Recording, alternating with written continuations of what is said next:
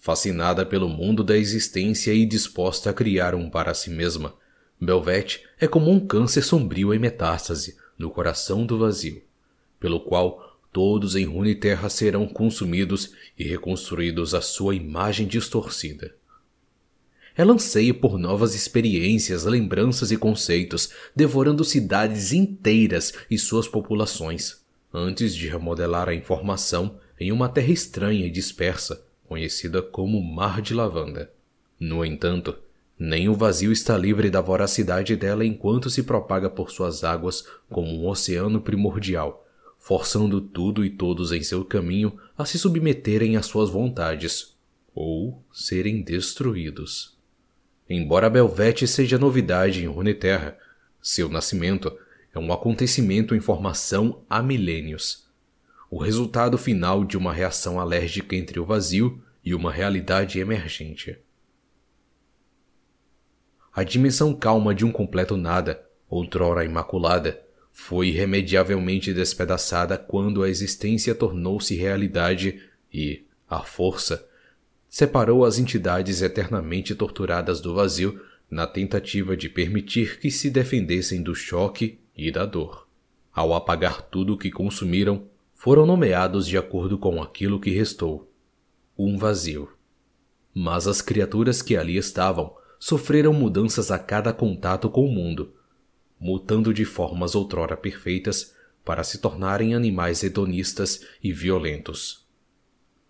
Da mesma maneira, o vazio também mudou. Após cada batalha, cada incursão, Algo mais sinistro crescia nas profundezas de um ventre escondido dentro das alcovas mais sombrias dos túneis vastinatas. Estruturas, luz do sol, membros proto-humanoides tentando alcançar o nada. Um quebra-cabeça em que nenhuma das peças se encaixava. O vazio assumiu uma forma nova e horrenda. Com o tempo, alimentada tanto por humanos que abriam trincheiras de guerra como por observadores que tentavam invadir Fleriorge.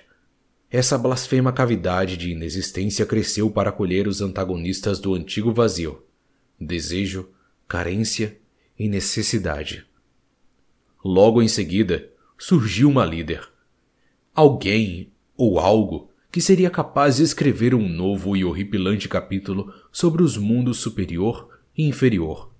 Uma líder capaz de ser a ligação com esses humanos, de lhes dizer o que estava por vir e extrair deles suas emoções e lembranças enquanto lutavam uma guerra cruel e inútil até a extinção do fogo da civilização e o surgimento de uma nova era.